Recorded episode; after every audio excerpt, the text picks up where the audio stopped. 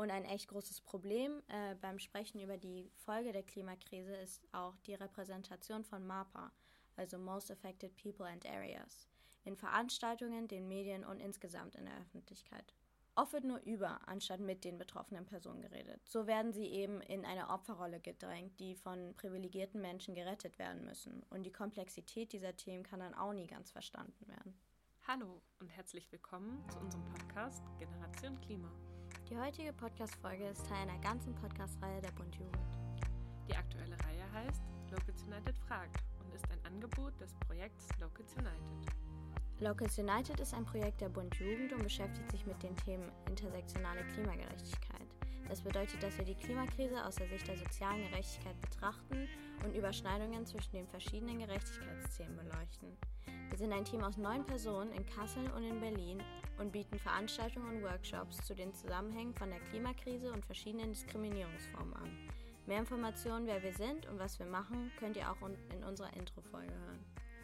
In dieser Podcast-Staffel wollen wir euch unser Thema der intersektionalen Klimagerechtigkeit und die Verstrickungen mit den verschiedenen sozialen Ungerechtigkeiten näher bringen. In jeder Folge behandeln wir eine andere Dimension, geben euch Definitionen und Hintergrundwissen zu den einzelnen Aspekten und Argumente für eine intersektionale Perspektive. Viel Spaß! Herzlich willkommen zu unserer letzten Folge Locals United fragt. Wie kann intersektionaler Klimaaktivismus ganz konkret aussehen? Hallo, ich bin Jamila. Ich mache gerade einen FAJ bei der Bund Jugend in Berlin und ich sitze gerade zusammen mit Lea im Büro. Wie geht's dir gerade? Mir geht's ganz gut, danke der Nachfrage. Ich bin ähm, ja voller Energie ähm, ins neue Jahr gestartet und auch ein bisschen traurig, dass es gerade unsere letzte Folge ist, die wir aufnehmen. Aber ich freue mich voll, dass, dass es so viele Folgen gab und ich glaube, da sind ja sehr schöne Sachen entstanden. Wie geht's dir? Mir geht's auch gut und ich finde auch, es ist voll krass, wie viel Arbeit hinter einer Folge steckt und auch durch diesen Podcast habe ich auf jeden Fall sehr viel Technisches dazugelernt aber auch fachlich ist auf jeden Fall. Mega. Ich habe, ähm, was, was mir so aufgefallen ist, dass es manchmal voll schwer ist, gute Quellen zu finden über die Verbindungen zwischen ja so Machtverhältnissen und der Klimakrise, zum Beispiel zu Ableismus und Klimakrise, weil noch viel zu wenig im deutschen Diskurs darüber gesprochen wird. Also wie eng soziale Ungerechtigkeiten mit der Klimakrise und auch ähm, die Bekämpfung der Klimakrise damit zusammenhängt, dass wir auch gleichzeitig soziale Ungerechtigkeiten bekämpfen. Ähm, und was ich aber trotzdem auch festgestellt habe, dass sich so in den letzten Jahren auch aufgrund von vielfacher Kritik ähm, von BIPOC-Personen, von behinderten Menschen, von Menschen aus ArbeiterInnenfamilien, da kam halt auch viel Kritik an Diskursen ähm, innerhalb der deutschen Klimabewegung und Perspektiven. Und dadurch hat sich auf jeden Fall auch viel verändert und ähm, ich habe schon das Gefühl, dass mehr darauf geachtet wird, welche Forderungen und Perspektiven im Zentrum von Klimaaktivismus stehen.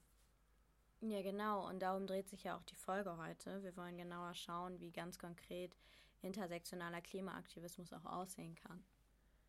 Ich glaube, wir haben es ähm, hier schon öfter erklärt, aber vielleicht sind ja auch neue ZuhörerInnen dabei. Ähm, ja, kannst du nochmal erklären, was Intersektionalität eigentlich heißt?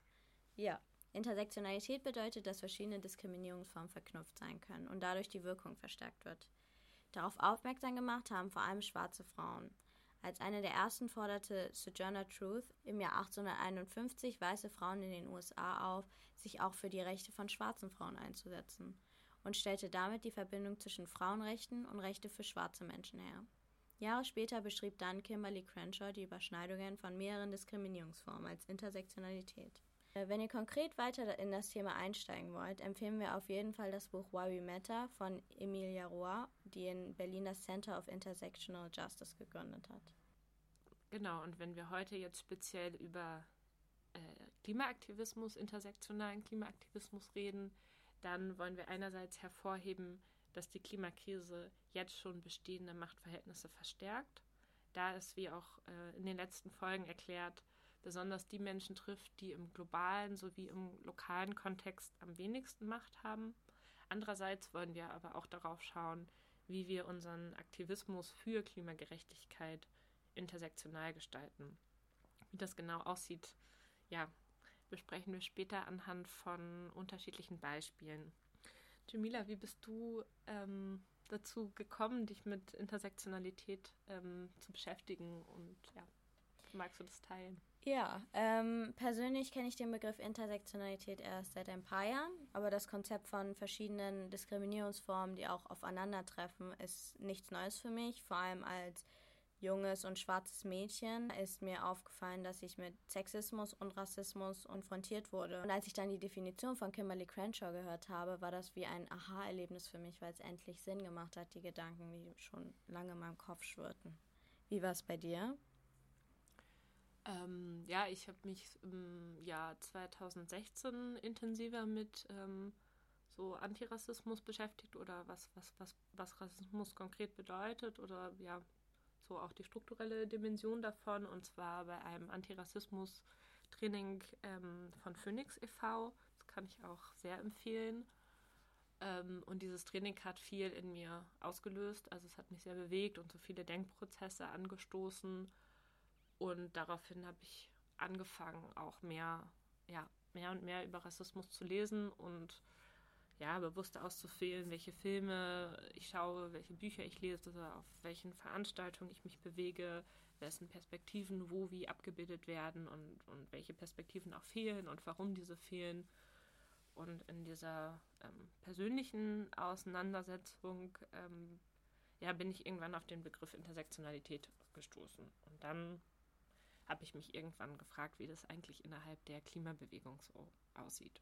Ein gutes Beispiel für intersektionalen Klimaaktivismus ist zum Beispiel Vanessa Nakate aus Uganda, die mit ihrem Aktivismus immer wieder auf die aktuellen Auswirkungen vom Klimawandel hinweist und daran erinnert, dass sie, die am meisten von der Klimakrise betroffen sind, am wenigsten Verantwortung dafür tragen. Und ihnen sollte mehr zugehört werden. Vor allem setzt sie sich auch dafür ein, dass afrikanische KlimaaktivistInnen gehört werden, sich politisch mehr beteiligen können und ihre Forderungen umgesetzt werden. Der Untertitel von ihrem Buch A Bigger Picture heißt My Fight to Bring a New African Voice to the Climate Crisis. In der deutschen Übersetzung bedeutet das so viel wie Warum Afrikas Stimme in der Klimakrise gehört werden muss. Das trifft es ziemlich gut. Wir sprechen hier viel zu wenig über Auswirkungen der Klimakrise im globalen Süden im Hier und Jetzt, sondern meist über potenzielle Auswirkungen in der Zukunft. Medien berichten viel zu wenig über Klimaaktivismus in zum Beispiel Uganda oder auf den Philippinen und auch in Bezug auf die Forderungen arbeiten wir zu wenig mit AktivistInnen aus dem globalen Süden zusammen. Und wir nehmen viel zu selten deutsche Firmen in Verantwortung, die an Klima- und Umweltzerstörungen beteiligt sind. Ja, da gibt es zum Beispiel ähm, das deutsche Ingenieurs- und Beratungsunternehmen Fichtner, was an einem Bau von einem riesigen Kohlekraftwerk im Süden von Bangladesch beteiligt wird. Und dieses Kohlekraftwerk wird mitten in den Sundarbans, den größten Mangrovenwäldern der Welt gebaut. Und seit vielen Jahren gibt es da Proteste von der lokalen Bevölkerung gegen dieses Vorhaben. Also es gab ähm, zum Beispiel einen langen Protestmarsch, Marsch, wo mehr als 10.000 Menschen ähm, teilgenommen haben. Der war 500 Kilometer lang. Und auch in Deutschland wird ähm, durch die Aktivistin Tony Notion darauf aufmerksam gemacht und Protest organisiert. Aber ja, der große Aufschrei bleibt hier einfach aus, ähm, wenn sich deutsche Firmen an Kohlekraftwerken im globalen Süden beteiligen, weil es auch kaum Wissen dazu gibt, was diese Firmen eigentlich, ja, wo ähm, genau machen. Und ein anderes Beispiel einer deutschen Firma ist ähm, Heidelberg Zement, ein ähm, Betonhersteller. Und die ähm, wollen im Kendeng-Gebirge auf der Insel Java, die zu Indonesien gehört, neue Tagebaue eröffnen. Die ähm, Menschen, die dort leben, die Samin, die wehren sich schon ähm, ja, seit Jahren gegen den Konzern und leisten Widerstand. Die haben sich auch schon ähm, damals gegen die Kolonialisierung der Niederlande gewehrt und ähm, ja, wehren sich auch gegen die Vertreibung von ihrem Land durch die neuen Tagebaue und haben am 20. September 2020 auch bei der Bundesregierung Beschwerde gegen Heidelberg Zement eingelegt. Und ja, das ist auch so ein Beispiel, wo wir kaum was mitbekommen. Auch innerhalb der Klimabewegung wird da viel zu wenig ähm, drüber gesprochen. Und ich glaube, ja, ich habe, also es gibt so sehr wenig ähm, Artikel über diese Firmen und was die so machen, an welchen Projekten die beteiligt sind. Ja, und es gibt auch viel, viel mehr Beispiele von Widerständen für Klimagerechtigkeit und gegen koloniale Kontinuitäten. Mehr davon gibt es auf jeden Fall in der Broschüre Kolonialismus und Klimakrise über 500 Jahre Widerstand von Dodo, Laura und Scheile. Die könnt ihr ja gerne über unsere Website auch lesen.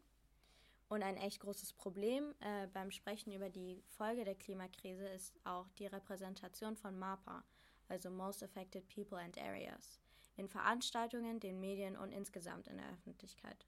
Oft wird nur über, anstatt mit den betroffenen Personen geredet. So werden sie eben in eine Opferrolle gedrängt, die von privilegierten Menschen gerettet werden müssen. Und die Komplexität dieser Themen kann dann auch nie ganz verstanden werden. Ja, auch da spielen ähm, Medien eine große Rolle, also Fernsehsendungen, Artikel. Ähm, denn auch unsere Medien arbeiten leider gewinnorientiert und ähm, dadurch wird so berichtet, dass es für viele Menschen äh, ansprechend und angenehm ist, um halt ähm, Gewinn oder Aufmerksamkeit zu erzielen und dadurch kommen diese ja, Narrative von ähm, RetterInnen und TäterInnen und es fehlt auch in Medienhäusern selber an der kritischen Reflexion über die Reproduktion von Stereotypen und Vorurteilen durch Sprache und Bilder. Genau, der Großteil von Menschen in Deutschland ist eben weiß und genießt dadurch gewisse Privilegien. Damit sich genau diese Menschen für die Berichte in der Presse interessieren, wird eine gewisse Ideologie oder Idee gepusht, und zwar die von White Supremacy, also weißer Vorherrschaft. Weiße Vorherrschaft ähm, beschreibt ein politisches, kulturelles und soziales System, in dem weiße Personen wirtschaftliche Ressourcen und Macht kontrollieren. In Bezug auf die Medien ist es, äh, sind es zum Beispiel hauptsächlich die Interessen, Aktivitäten und Forderungen weißer Personen bzw. Ähm, weißer Klimaaktivistinnen, über die dann berichtet wird. Und so kommt es leider auch dazu, dass BIPOC-Klimaaktivistinnen aus Bildern von Protestaktionen für Artikel rausgeschnitten werden, um halt eben nur weiße Klimaaktivistinnen zu zeigen. Genau aus dieser Ideologie kommt auch der White Savior Komplex, der das Phänomen beschreibt, dass weiße Menschen aus dem globalen Norden Menschen aus dem globalen Süden helfen oder sogar retten müssen, da sie sich selber nicht helfen können. Dabei sehen sie sich in der Verantwortung, das Klima zu retten. Jedoch sind sie historisch gesehen die größten VerursacherInnen, also wird keine Reflexion betrieben, es wird ein falsches Bild von dem oder der überlegenen Weißen oder dem weißen Retter dargestellt. Voll. Ähm, ein gutes Beispiel dafür, wie so Personen unterschiedlich in der Presse dargestellt und konstruiert werden, ist zum Beispiel die Darstellung von Greta Thunberg im Vergleich zu Malala Yousafzai. Die beiden sind Aktivistinnen, die ja sehr berühmt geworden sind, sehr, sehr jung berühmt geworden sind. Und ähm, genau, Greta Thunberg wird halt dargestellt als junges Mädchen, das gegen die Klimakrise kämpft, äh, in Form von von Schulstreiks und ist dafür berühmt geworden. Im Gegensatz dazu ist es bei Malala Yousafzai so, dass sie auf die Gewalttat, die sie aufgrund ihres Aktivismus, also für, dass sie sich für die Bildung von Mädchen ähm, einsetzt, ähm, erfahren hat und darauf wird sie reduziert. Und ja, diese beiden Darstellungen unterstützen und halten dieses Bild von der weißen Überlegenheit aufrecht. Ähm, denn Malala wird als Opfer ihrer Umstände dargestellt und ist halt mehr, ja, wie gesagt, mehr, mehr berühmt daf dafür, was, was mit ihr passiert ist, anstatt für ihren Aktivismus und so als aktive Person, die Wandel ähm, herbeibringt. Und es verstärkt einfach bereits existierende Stereotype, dass halt Frauen of Color äh, meist als Opfer dargestellt werden und ähm, Männer of Color als brutale Täter.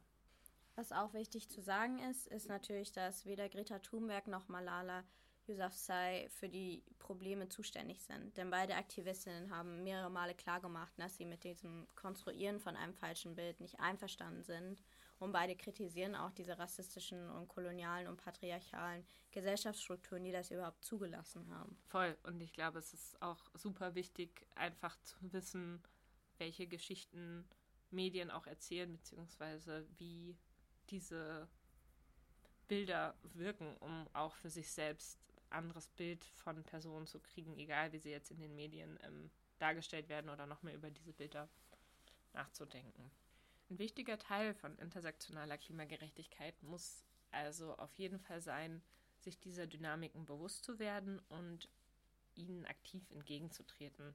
Zum Beispiel dadurch, dass wir Widerstände aus dem globalen Süden sichtbarer in Deutschland machen und auch aktiv unterstützen. Also die Forderungen von Widerstandsbewegungen in Deutschland verbreiten, aktiv Kooperationen eingehen und ähm, ja, deutsche Firmen hier vor Ort in die Verantwortung genommen werden. Und dass wir auch ganz stark an diesem Bild von Klimaaktivistinnen arbeiten, dadurch, dass wir einfach die Inhalte, die sie selbst produzieren, teilen.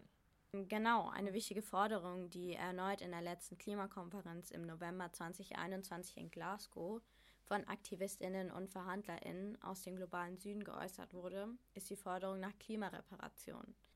Äh, die G77, ein Zusammenschluss aus Ländern des globalen Südens, zu der heute 134 Länder zählen, haben auf der Klimakonferenz die Einrichtung eines Loss and Damage Topfes gefordert, aus dem Schäden und Verlust durch Klimawandelfolgen von den Nationen bezahlt werden sollen, die historisch für den Klimawandel verantwortlich sind. Dass es erhebliche Schäden und Verluste durch den Klimawandel gibt und geben wird, wurde zwar von den Vereinten Nationen anerkannt, konkrete Vorgehensweise, wie zum Beispiel die Einrichtung von einem Topf, aus dem Klimareparation bezahlt werden sollen, wurden bisher blockiert. Auch hier zeigt sich wieder diese White Supremacy. Was hier auch wichtig ist zu erwähnen, ist, dass eine finanzielle Entschädigung nicht ausreicht. Ähm, laut der Juristin Maxine Bouquet, die den Begriff von Klimareparation geprägt hat, braucht es ebenso eine Entschuldigung, also ein kollektives Bewusstsein über die verursachten Schäden und eine Garantie der Nichtwiederholung. Ime ist ja auch Teil des Black Earth Kollektiv. Das Black Earth Kollektiv ist ein BIPOC-Kollektiv, das aus intersektionaler Perspektive zum Thema Klimagerechtigkeit arbeitet. Und erst durch die Arbeit des Kollektivs wird in Deutschland zunehmend mehr. Ähm, IME ist ja auch Teil vom Black Earth Kollektiv und das Black Earth Kollektiv ist ein BIPOC-Kollektiv, das aus intersektionaler Perspektive zum Thema Klimagerechtigkeit arbeitet. Und erst durch die Arbeit des Kollektivs wird in Deutschland zunehmend mehr über den kolonialen Ursprung der Klimakrise und die koloniale Kontinuität, die wir im Umgang mit den Auswirkungen der Klimakrise und der Zerstörung vom Lebensraum erkennen, gesprochen. Bei intersektionaler Klimagerechtigkeit geht es ja darum, dass lebensgefährliche und zerstörerische Praktiken als Ganzes abgeschafft werden sollen und nicht, dass Probleme verlagert werden. Zum Beispiel, wenn ich mich gegen den Bau einer neuen Autobahn, gegen die Abholzung eines Waldes oder den Bau eines neuen Fabrikgeländes einsetzen möchte, sollte ich mich ebenso einsetzen, dass diese Projekte dann nicht an anderer Stelle umgesetzt werden. So kommt es nämlich oft zu Umweltrassismus. Umweltrassismus bezeichnet die rassistischen Effekte und ungleiche Verteilung von Umweltgütern und Risiken. Äh, in der Kurzstudie Der Elefant im Raum Umweltrassismus in Deutschland von Emi Tuen und Lisa Tatuhey wird zum Beispiel eine Studie, die in Hamburg durchgeführt wurde, erwähnt. Sie stellten fest, dass eine signifikante Korrelation zwischen dem Anteil von AusländerInnen und Umweltrisiken gibt, wodurch der Ausländeranteil die Variable mit der größten Vorhersagekraft für die Nähe zu toxischen Stoffen ist. Vor allem bei der Müllentsorgung zeigt sich der Umweltrassismus. Global betrachtet zeigt sich auch, dass wir nur einen Bruchteil unseres Mülls selbst recyceln und gerade Elektroschrott und Plastik in Ländern des globalen Südens schicken.